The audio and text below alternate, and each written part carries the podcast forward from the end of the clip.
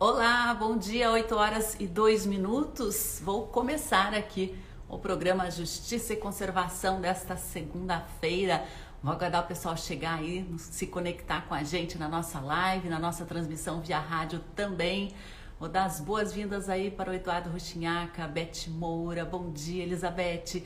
Pessoal do Icama Org já está a postos, Rafael Sobania, Juliane Sati está com a gente também. Sejam todos muito bem-vindos. Vamos nos conectar agora com a Rádio Cultura de Curitiba. O pessoal já está a postos aí também para a nossa transmissão, para dar início a mais uma semana de programa Justiça e Conservação, uma iniciativa aqui do Observatório, né, que é uma organização sem fins lucrativos, lucrativos, uma organização apartidária, né, que trabalha, luta aí pela transparência, contra a corrupção e em defesa das nossas florestas, dos nossos rios, né, dos nossos recursos naturais.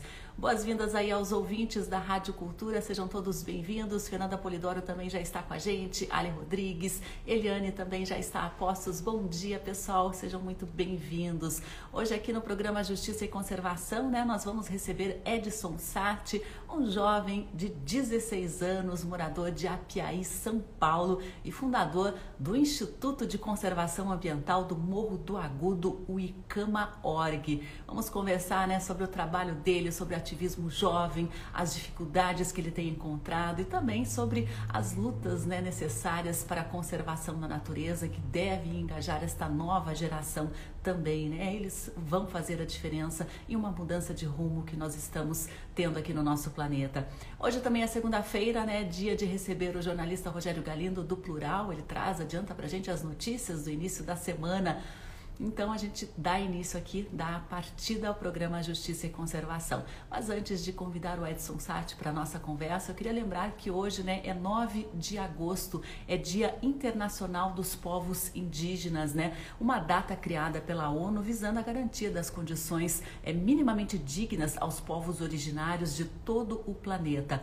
E no Brasil, todos sabem, né, ou nem todos, estamos vivendo um momento de retrocessos a essa proteção.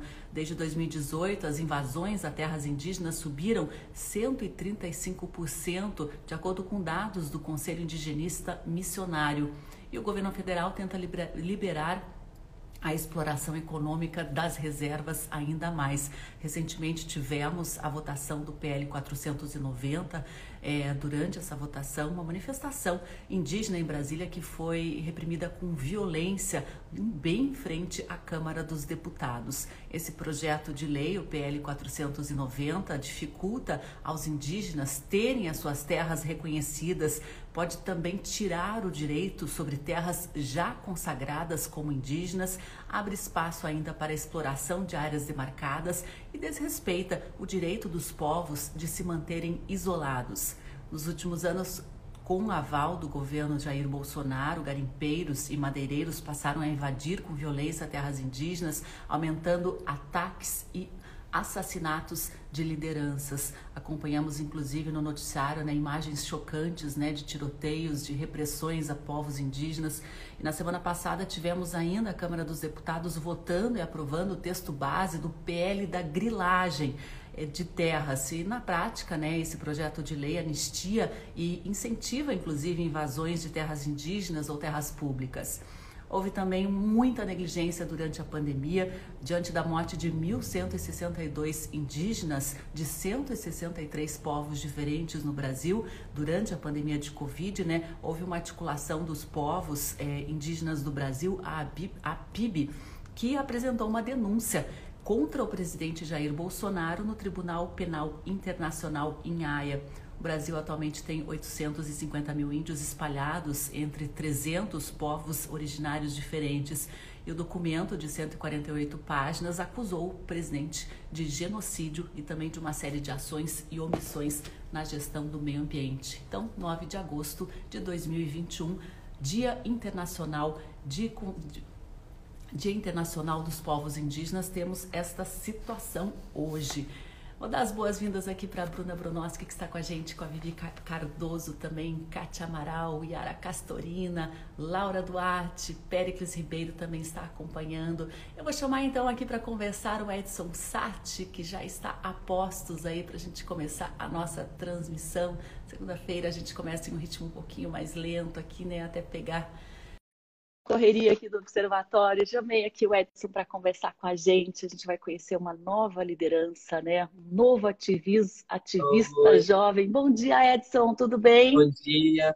Tudo bem? Estão me ouvindo bem? Tudo certo? Estou te ouvindo. Uhum. Você está em Apiaí, São Paulo. Fale-me um Apiaí, pouquinho. São Paulo. Fale-me um pouquinho sobre a sua cidade, a realidade que você encontra aí. Então, é, o Instituto ele começou principalmente no Morro Agudo. O Morro Agudo ele é um bairro do município de Barra de Chapéu, que é um município vizinho, só que é um bairro bem mais isolado. É, nunca se teve investimento a nada relativo ao meio ambiente, nunca, nunca. Não consigo apontar um projeto, uma situação, um, nada relativo ao meio ambiente. Mas antes de eu entrar nesse tema, queria agradecer o convite. Estou muito feliz de estar aqui. É, Pedro Scherer Neto estava aqui dia 27. A Juliana, do Amparo Animal, estava aqui. Então, assim, é quase que um, um rito de passagem. Assim, é, uma, é muito bom estar aqui, é uma honra muito grande.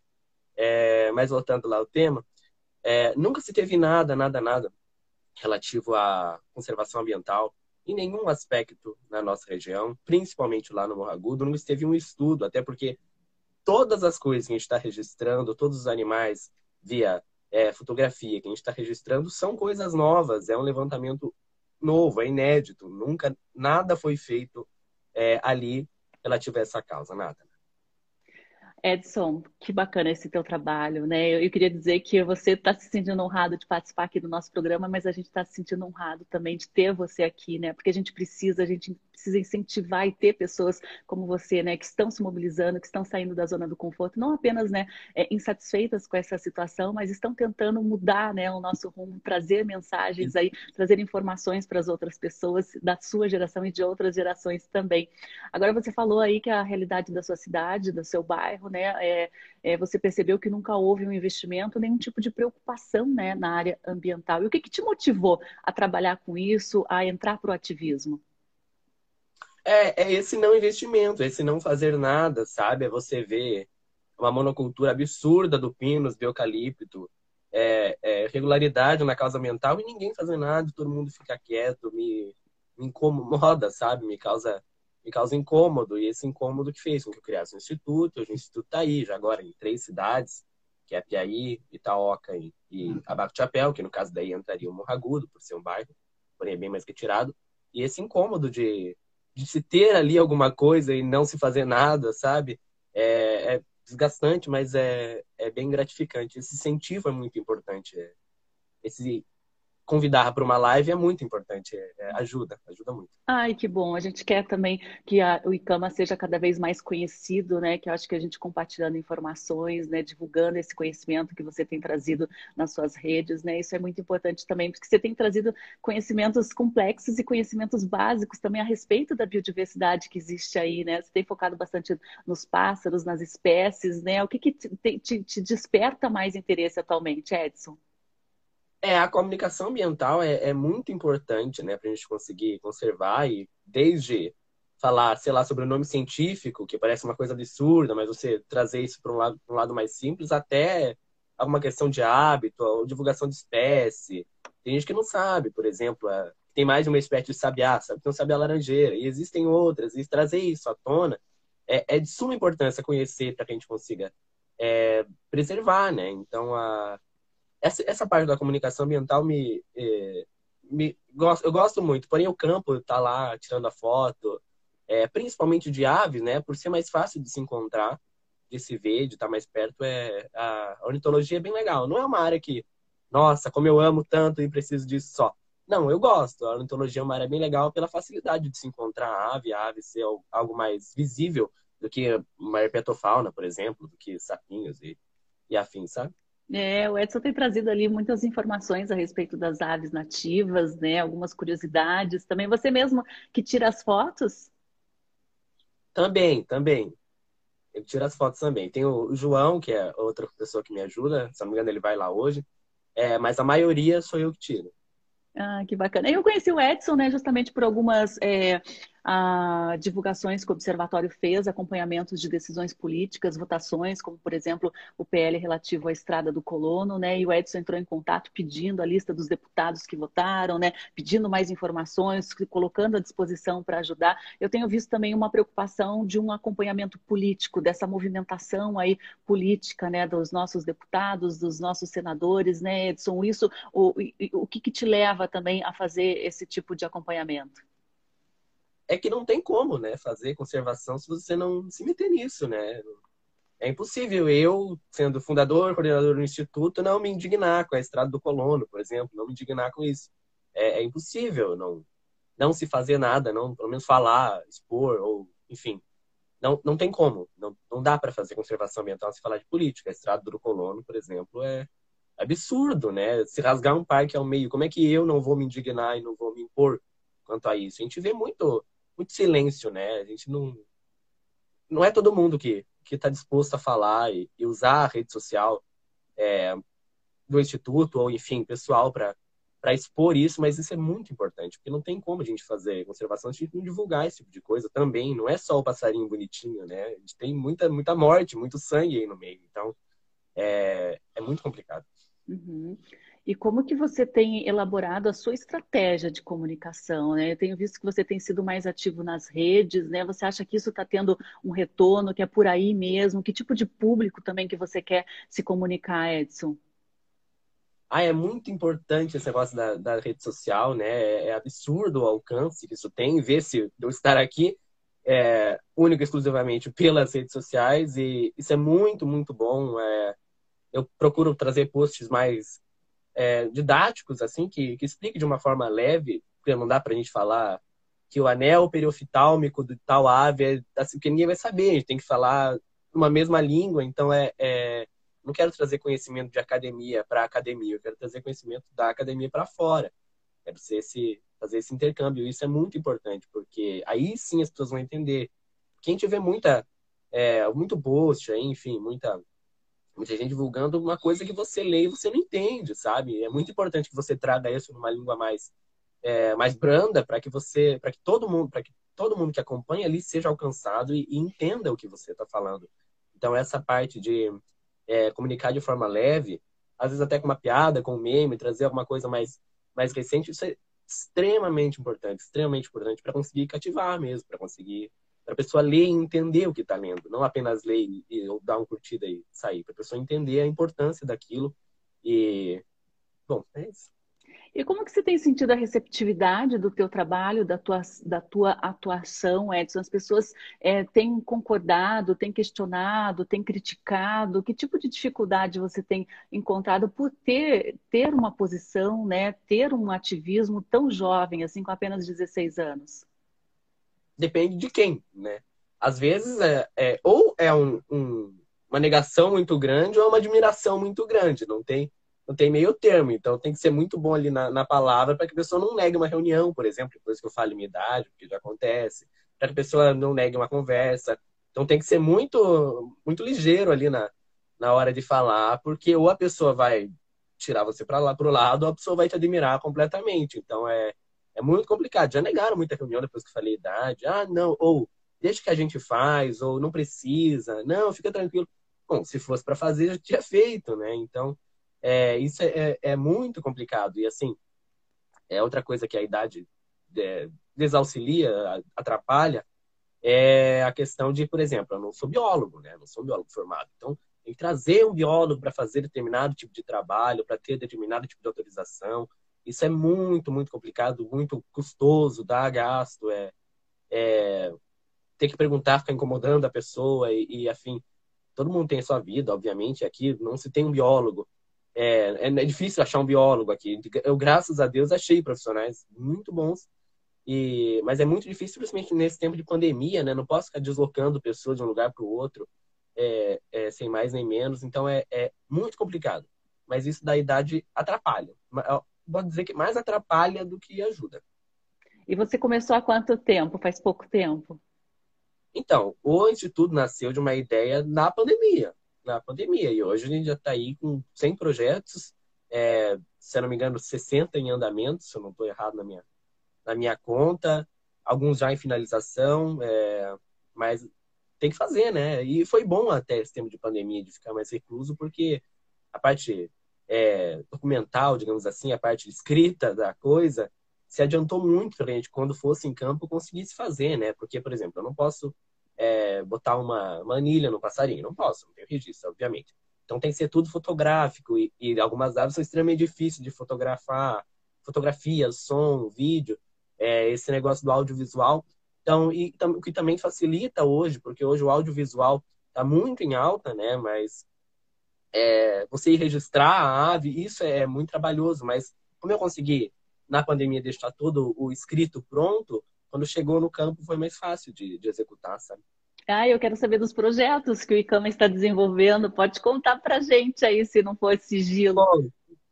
Conto. É, deixa eu pensar em um que está um legal. Ah, tem o do lírio do brejo. O lírio do brejo, o Edition coronário, é uma planta, é, não é nativa do Brasil, ela é exótica, ela tem uma dispersão extremamente perigosa na beira do rio, principalmente aqui do Sudeste, principalmente Mata Atlântica. Aqui no Paraná é tá terrível também. Isso, é, é, é absurdo o jeito que aquilo se prolifera. E, porém, dependendo da qualidade na água, da água, esse o rizoma, né, que é a raiz, aonde ela é como se fosse um gengibre, chamado até de gengibre branco em alguns lugares. Esse rizoma e a inflorescência, a flor desse gengibre do bre, desse é, lírio do brejo, é, ela é uma punk, né, uma planta alimentícia não convencional. Então, o projeto em si é a gente se reuniu com uma moradora lá que tem já uma fábrica, é, microempresa de produtos artesanais, alimentícios, então a gente vai fazer a retirada desse lírio do brejo, porque como é exótico, ela tira lugar das nossas plantas nativas, o que é assim, é absurdo de, de, prejudicial. E pega lá, a Ângela tá aí, até fiquei até nervoso É, pega esse lírio do brejo, tira esse rizoma dali daquele lugar, monitora depois, porque se ficou uma coisinha, ele já dá uma rebrota.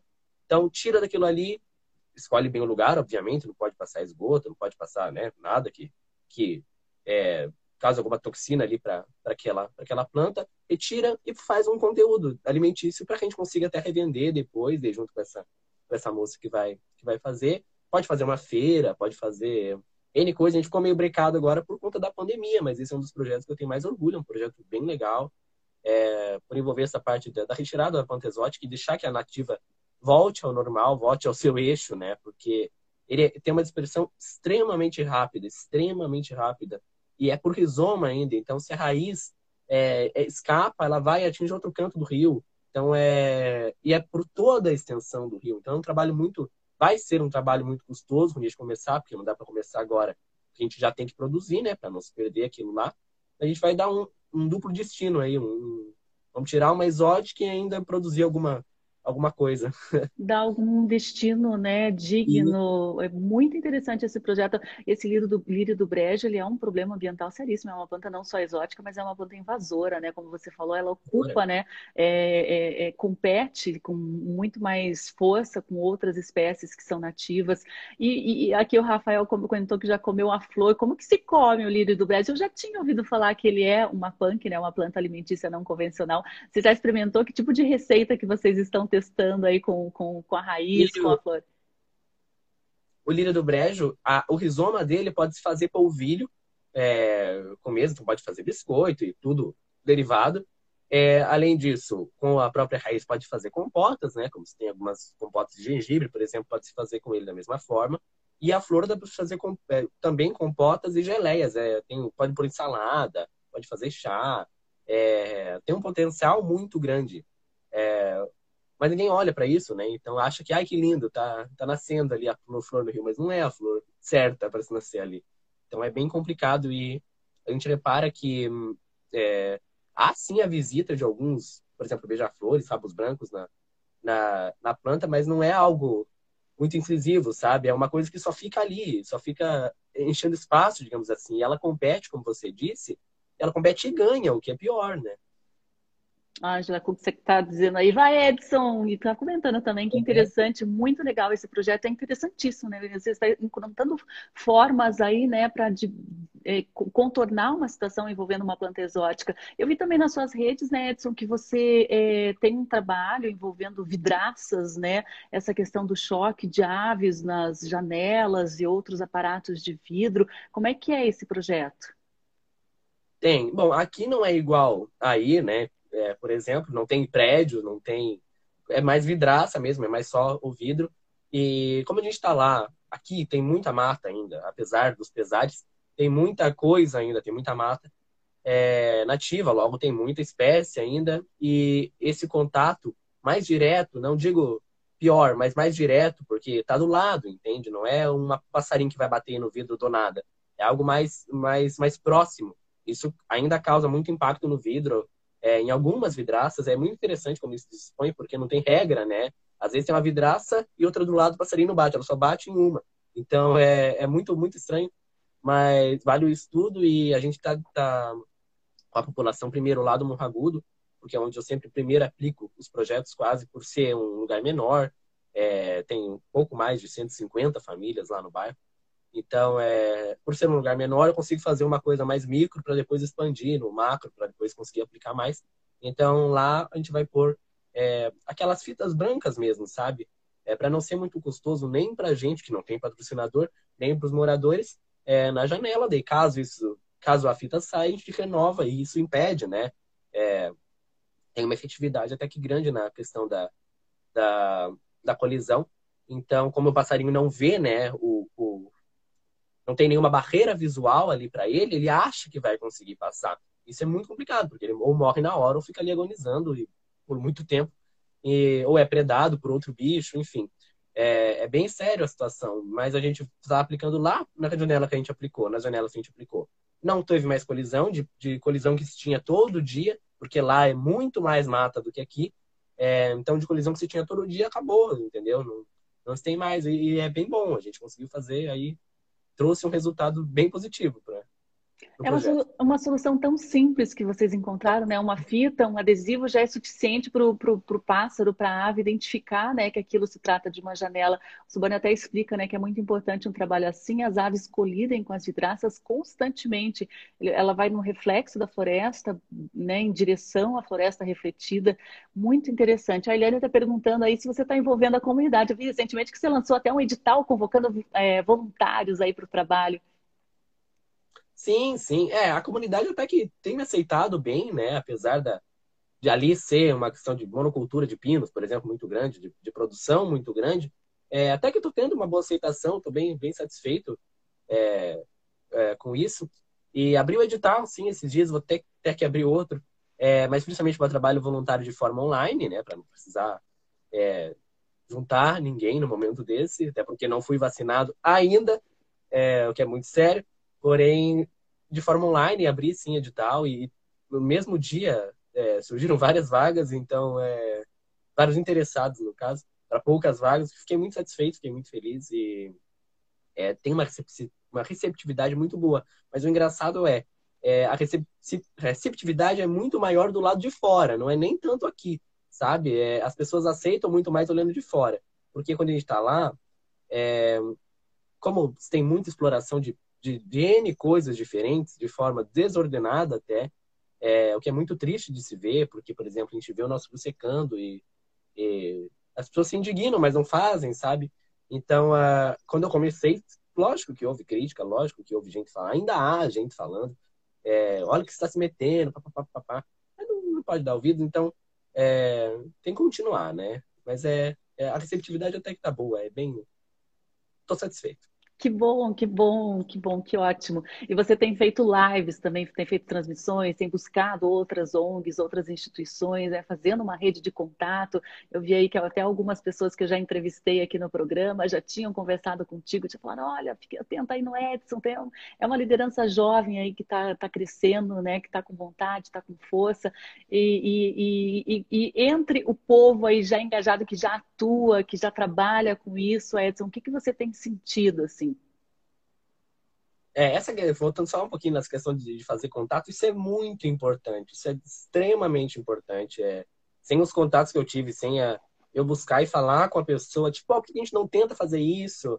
É, ou você não me conhece, mas você acha que dá para fazer uma coisa assim? Isso é muito importante. Estou com um projeto aí com Aves da Janela, que é uma é um projeto da UNB, Universidade de Brasília, com a Universidade Católica de Brasília, em que as pessoas da sua janela registram o áudio da ave e enviam para a equipe e a equipe pega lá é, com a coordenada de onde fica a casa da pessoa, é, vê quais aves são e consegue fazer um mapeamento de avifauna, engajando a população. E eu achei isso extremamente benéfico, extremamente a cara do meu projeto.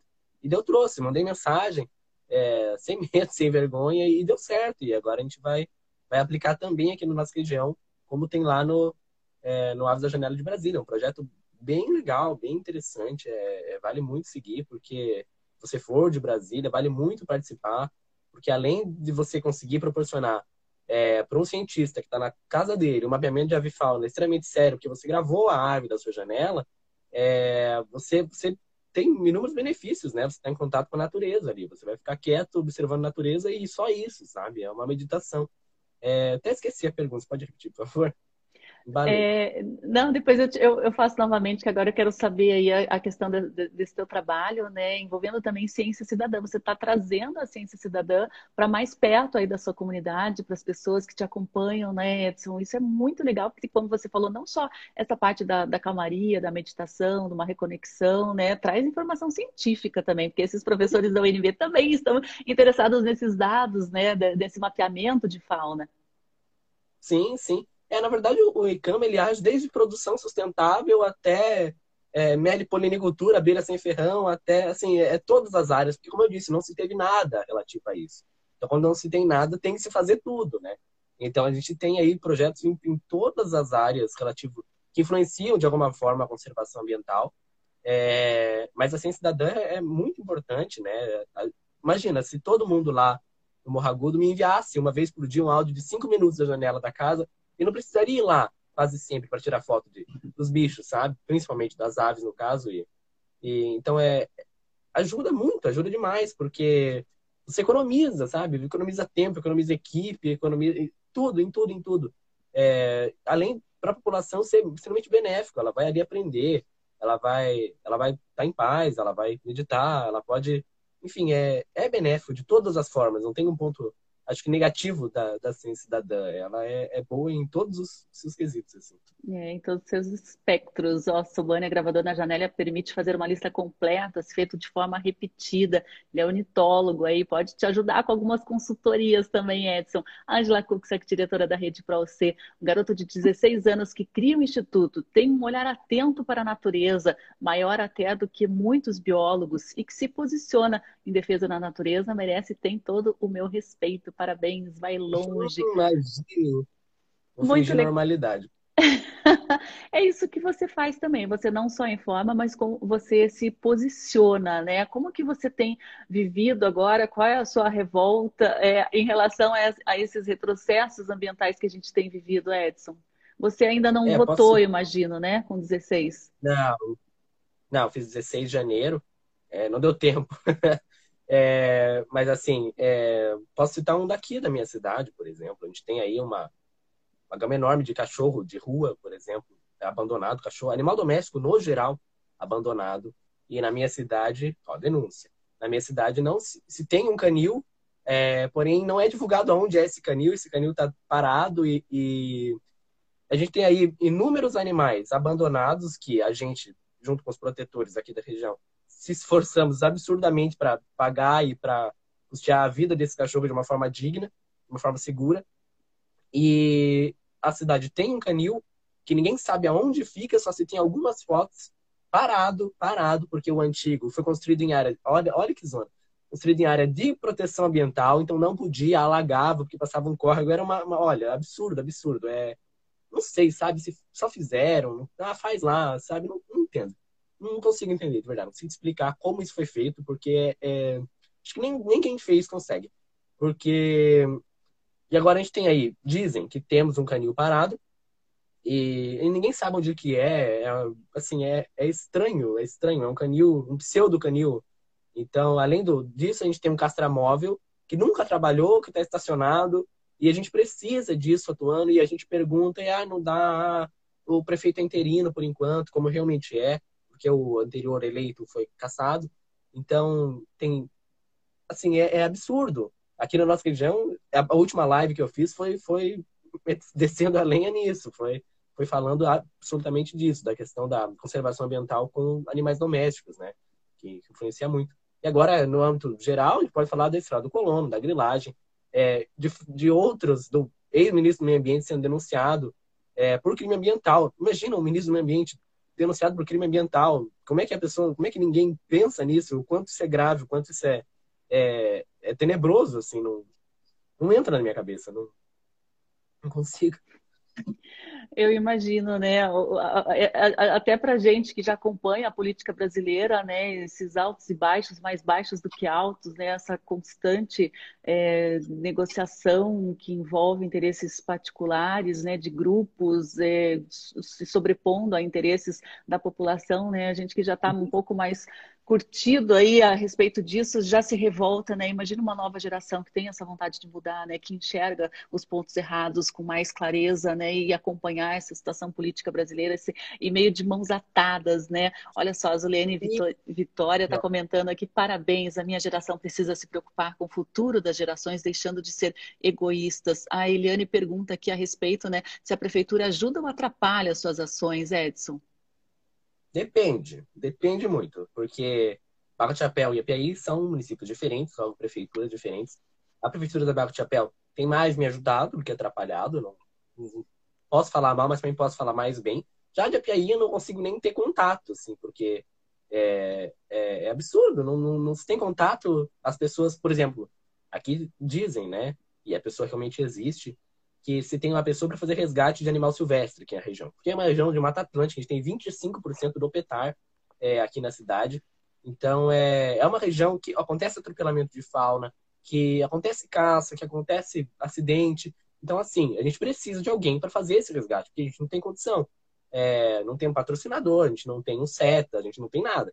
Então, é, dizem que tem uma pessoa específica da prefeitura para fazer esse resgate, mas a gente não sabe, não tem nenhum contato dessa pessoa. É tipo, se você conseguir o contato da pessoa e descobrir quem ela é, você consegue resgatar o bicho. É, não é divulgado, a gente não tem. A gente pergunta e é, ah, não, a gente vai fazer. E acaba o assunto. Quando respondem, né? Tô cansado de ser deixado lá no vácuo, mas continuo é, é, enchendo o saco.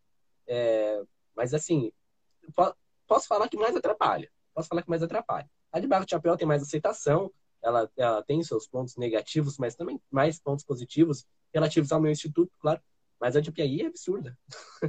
É uma omissão total, então, pelo que você sente. Total, total completa. Não, não tem amparo em nada. É, não tem amparo em nada. Dinheiro, absoluta, aqui em Apiaí, absolutamente nada. A da Barco Chapéu a gente consegue ainda conversar. Assim, é porque é mais fácil, porque eu tenho contato, por exemplo, do prefeito. Eu tenho contato é, Já do conseguiu vereador. Então essa eu... comunicação, né? Isso, eu vejo o status do vereador. Então, assim, é, é, pra gente aqui é mais fácil do que aí, né? Uma cidade extremamente maior. Mas é, o contato aqui é bem mais próximo. É, porém, por exemplo, no Marco Chapéu, a gente tem um projeto para instalação de lixeira no bairro, para a gente conseguir futuramente fazer um, um centro de coleta seletiva, é, que vai atender não só o bairro, mas outros vizinhos. E eles custearam para a gente a confecção das lixeiras, o que foi muito importante, a confecção e instalação mas ele já tinha um plano e só uniu forças, e isso é muito importante. Apesar dos pesares, é, é, a da Babi Chapéu mais ajuda, mas a daqui de Apiaí eu não consigo nem conversar, porque não tem como. Que absurdo, né? Sem canal de comunicação com a própria população. É. É, chega a ser ridículo, né? As redes sociais, por exemplo, quando a gente faz uma denúncia nos comentários, que seja, eles apagam os comentários. É assim, eu não.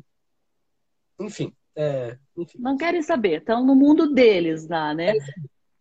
Isso. É. Ó, a Carla Schmidt aqui. Edson, adorei ver a sua vontade e disposição em fazer um mundo melhor, inspirador. Muito legal, né, Ângela, né? E como consequência, muitos problemas de zoonose na fauna silvestre. Ela está comentando a respeito, né, dessa superpopulação de Isso. cães e animais domésticos, né? Isso daí a gente estava conversando. Se não houver um controle, né, com castração, isso daí toma uma dimensão gigantesca a cerveja. Não só...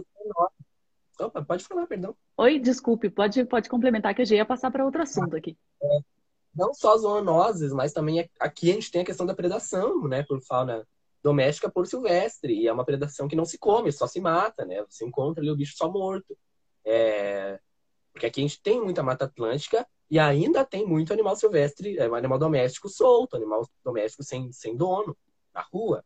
Então, além da questão da zoonose, aqui a gente ainda enfrenta a questão da, da predação. Além de, além de atropelamento, que pode causar um acidente, é, é, o perigo de estar na rua, por exemplo, uma cadela entra no período de cio, vem aquele 300 cachorros atrás, é, imagina, enfim, com raiva, né?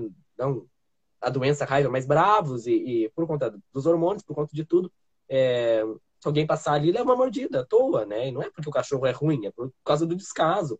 É, quando um animal é morto por um bicho aqui, eu não culpo nenhum animal, né? Tem que se culpar o dono por ter deixado aquele animal ali sem, sem cuidado legítimo. Porque imagina se um gato aí pega um rato na rua e esse rato é envenenado.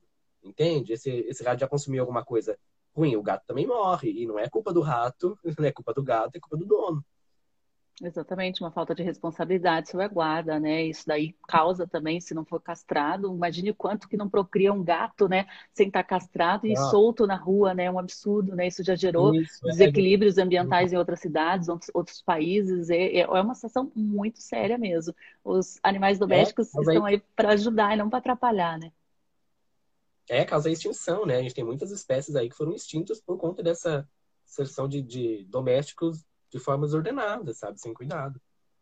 E Edson, você pensa por acaso assim em entrar para a política, já que você tem tantos projetos, tantas ideias, né? Tem outros modelos que já foram implantados em outras cidades e que aí não chegaram aí a, a, a, até a realidade da, da sua cidade. Você tem, tem pretensões políticas, assim, de repente, de entrar, trazer esse teu ativismo para o executivo ou para o legislativo?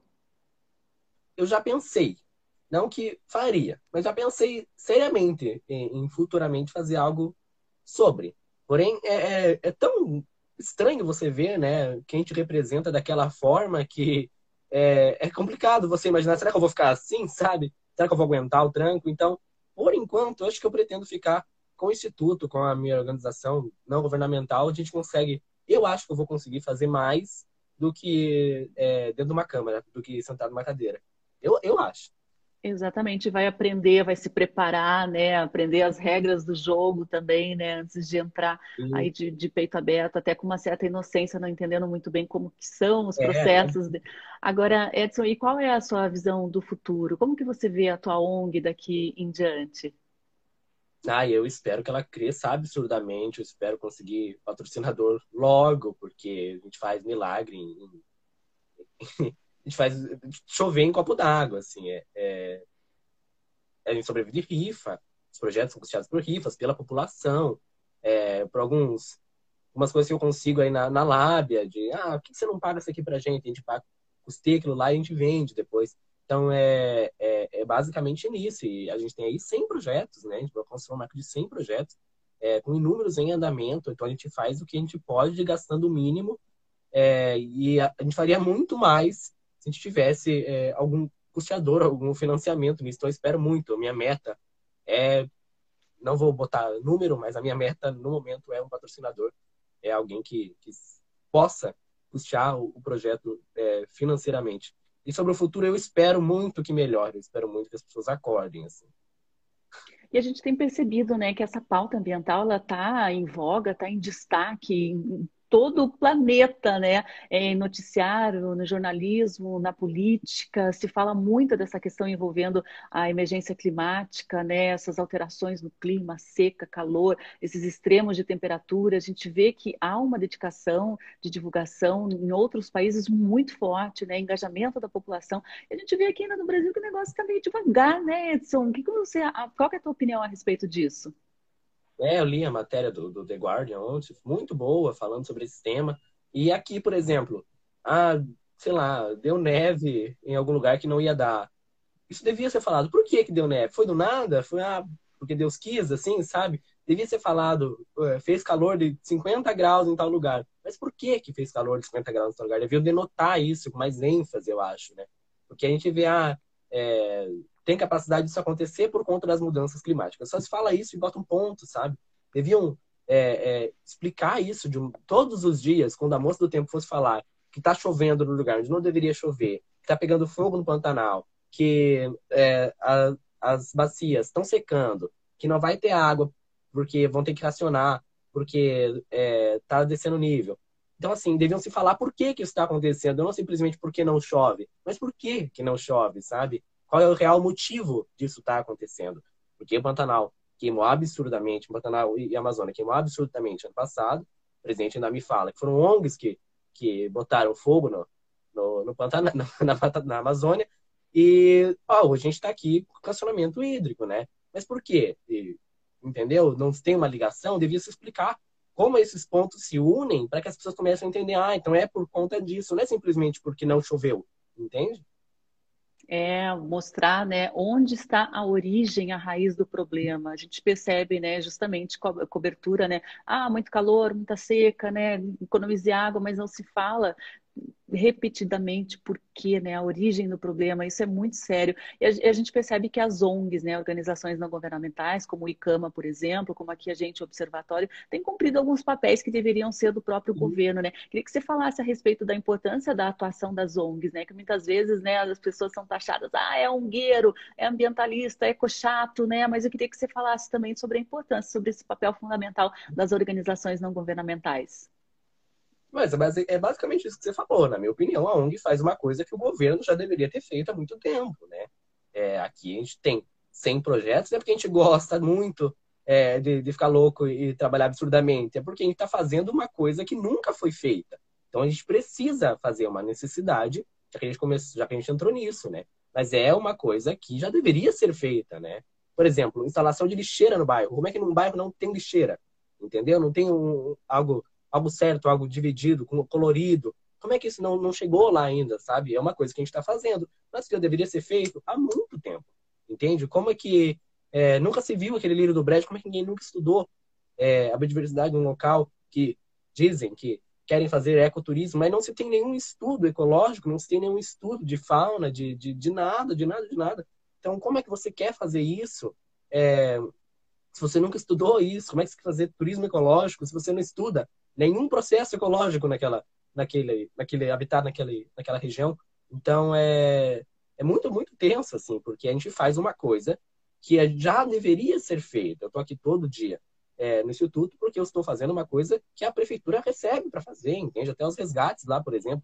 A prefeitura tem alguém pago, a prefeitura tem um canil, a prefeitura tem um castramóvel. Quem está pagando isso é a gente, entendeu? A gente está fazendo uma coisa que, que não é obrigação nossa, mas a gente precisa fazer porque a prefeitura realmente não. Porque nenhum órgão governamental, não só a prefeitura, porque ninguém está interessado, porque ninguém nunca fez, entende?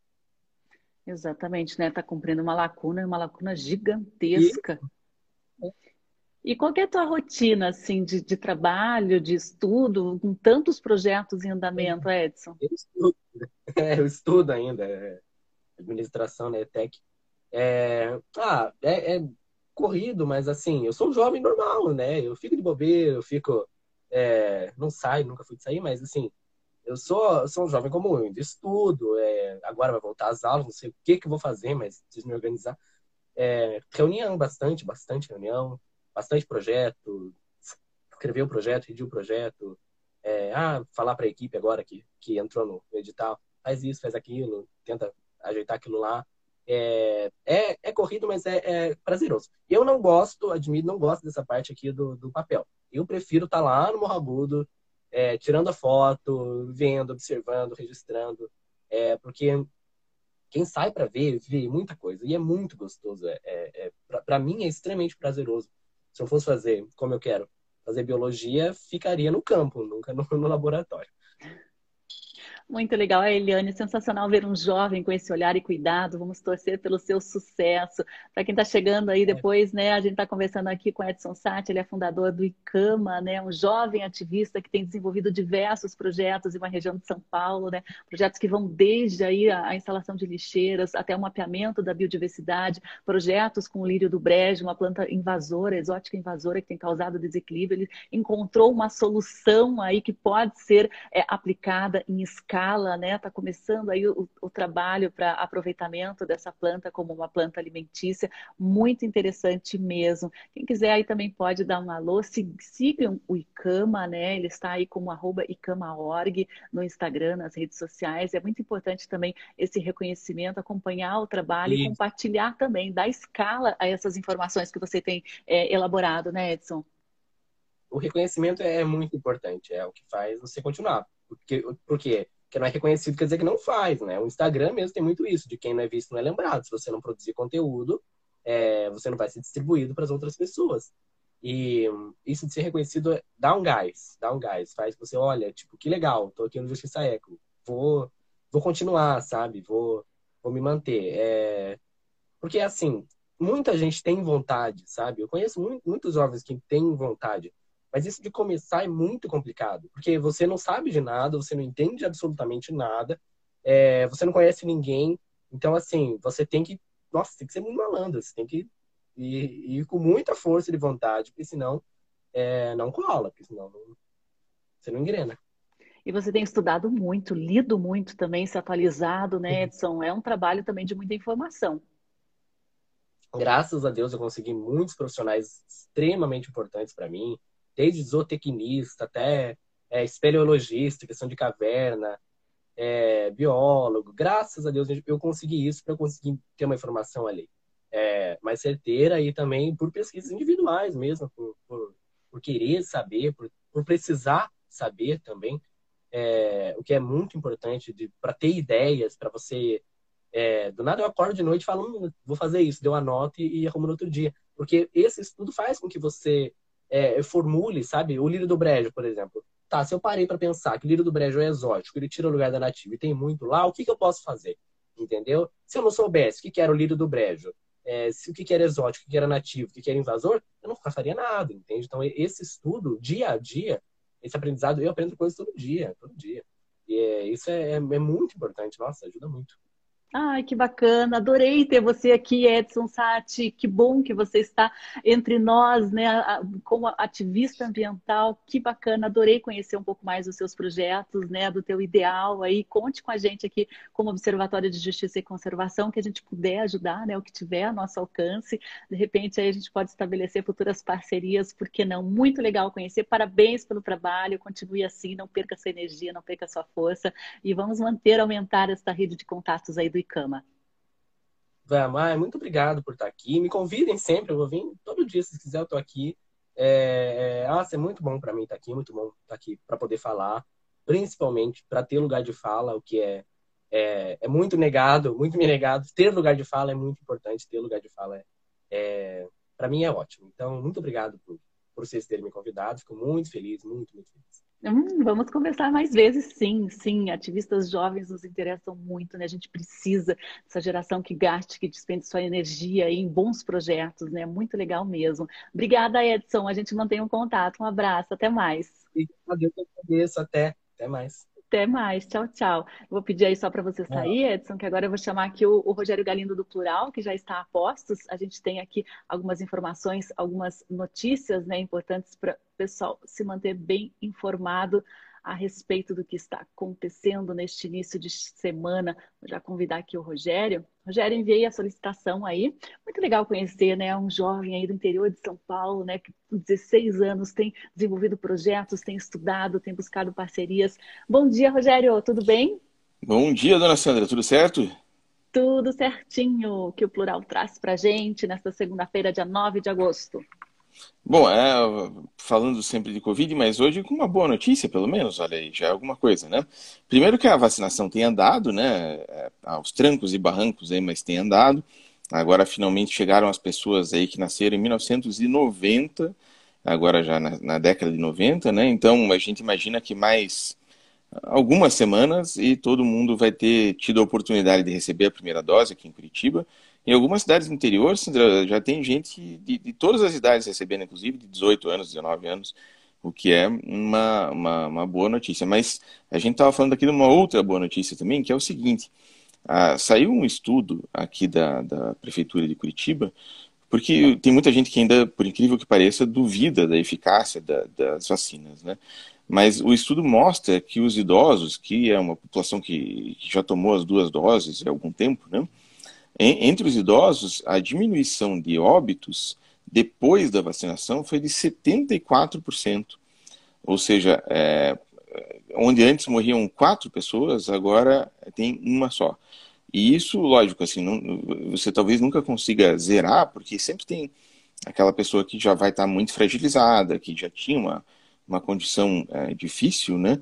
Então, especialmente entre os idosos, é, é, mesmo com a vacinação, sempre corre o risco de ter algum caso mais grave. É, mas entre as outras populações, esse número deve ser ainda melhor, desde que as pessoas tomem as duas doses, né? E aí é uma preocupação, porque a gente vê aqui em Curitiba que muita gente toma a primeira das duas doses e depois não volta para tomar a segunda. E ainda tem aquelas pessoas que são casos mais graves, que simplesmente não tomam nenhuma das duas porque acham que não é o caso, tem receio, e a, a, gente vê isso, inclusive, em outros países, né? nos Estados Unidos. A gente tem uma situação, por exemplo, que em alguns estados que são uh, mais, menos, af, menos, afetos, menos afetados por esse tipo de, de fake news, as pessoas estão com 80%, 90% de cobertura vacinal, né? E faz uma diferença tremenda. Então, por exemplo, na Califórnia, em Nova York, a gente já tem praticamente todo mundo vacinado. Mas em alguns estados, principalmente nos estados em que e, é, tinha mais apoio ao Donald Trump, por exemplo, né? Nos Estados do Sul, por exemplo, as pessoas se recusam, está com 30% de vacina. E aqui no Brasil a gente tem um fenômeno parecido, né? Tem muita gente que ainda tem medo, até porque o presidente fala muito bobagem, tem muita gente falando besteira, então tem, tem gente com receio, mas não. E, e inclusive a secretária de saúde aqui de Curitiba, a Márcia Sulac, fez questão de ressaltar que esse resultado entre os idosos, que é muito bom, foi obtido basicamente com a Coronavac, que é aquela vacina uhum. chinesa e que o pessoal tinha medo que ia ter, sei lá, qualquer ia virar jacaré, ia ter um chip, ia ter sei lá o quê. Mas não, é, foi essa vacina, basicamente, que conseguiu reduzir significativamente o número de óbitos e mais, reduziu também o número de é, internamentos. O número de internamentos em UTI, por exemplo, entre os idosos, depois da vacina, caiu 89%. Então, de, de cada 10 pessoas que iam para UTI, hoje só uma vai. Então, é, além de, de, diminuir o número de óbitos, ainda diminui também as consequências em geral, as sequelas. Então, pelo amor de Deus, quem está nos ouvindo, tome a vacina, não tem por que ter medo. Não tem, seja qual vacina for, seja Coronavac, AstraZeneca, Janssen, Pfizer, o que aparecer na frente, tome. Não, não, não tem diferença. O importante é estar vacinado, porque isso evita consequências terríveis. Né? Então, todo dia a gente está assistindo aqui no plural e acho que é importante todo mundo insistir, porque é isso que vai fazer com que não só Curitiba, como o Brasil, como o mundo, né, saiam dessa, dessa crise. É a vacina, não tem mais nada, é a vacina. É, e fique atento ao calendário, né? A prefeitura não vai ligar aí para você no seu celular te chamando para tomar. Você tem que ficar atento aí às redes, às divulgações das datas, né, dos anos e da faixa etária que está sendo vacinada no momento, né? É, aliás, quem esperto também, quem nasceu, né? é, quem nasceu em 92 já fica avisado, tá, tá valendo, tá, tá, tem que tem que ir lá tomar. E essa semana já deve ir 93, 94, 95, que são perto já das últimas pessoas que vão tomar vacina, né? Porque como só, só é até 18 anos, né? Por enquanto. Então, o último ano que vai tomar deve ser o de 2003. Então, basicamente, mais umas três semanas aí, a gente acho que fecha a primeira dose. Lembrando que tem que tomar as duas, tem que tomar as duas. É. E teve uma decisão aí do prefeito Rafael Greca, prefeito de Curitiba, que causou algum conflito aí com, com os servidores, né? Ele quer instalar uma avaliação do, dos funcionários públicos. Como é que é isso, Rogério? É, na verdade, o conflito entre o prefeito e os servidores tem sido uma constante né, na atual gestão, desde que o Greca assumiu em, em 2017. Ele tem feito ba bastante mudança na relação entre a prefeitura e os servidores. E a gente deu em primeira mão aqui que a mais nova delas é um projeto que está sendo encaminhado para a Câmara para fazer uma avaliação permanente dos professores da rede pública municipal que vai estar atrelada a benefícios, a promoções é, que, que a prefeitura pode conceder, né? Então, hoje não existe essa, essa avaliação e o prefeito está é, tentando implantar e ainda está muito incipiente, a gente não sabe ainda como funcionaria isso, mas diz que além das habilidades da, da pessoa, e, e, vai ter também aspectos comportamentais, as capacidades que a pessoa tem, e isso vai ser julgado e levado em consideração na hora, por exemplo, de dar promoções, progressões, etc. Os sindicatos, na hora, já chiaram, apertaram o botão de pânico ali, porque acham que isso pode ser um instrumento de perseguição, já que existe essa animosidade entre as duas partes, né? a prefeitura e, e os sindicatos, a prefeitura e os professores em geral, têm uma relação tumultuada, eles acham que isso pode ser usado pelo prefeito para perseguir funcionários que sejam muito ativos sindicalmente ou que não tenham uma postura que agrade a prefeitura, porque essas avaliações sempre têm um caráter um pouco subjetivo, né? Você nunca tem como avaliar de um jeito 100% isento.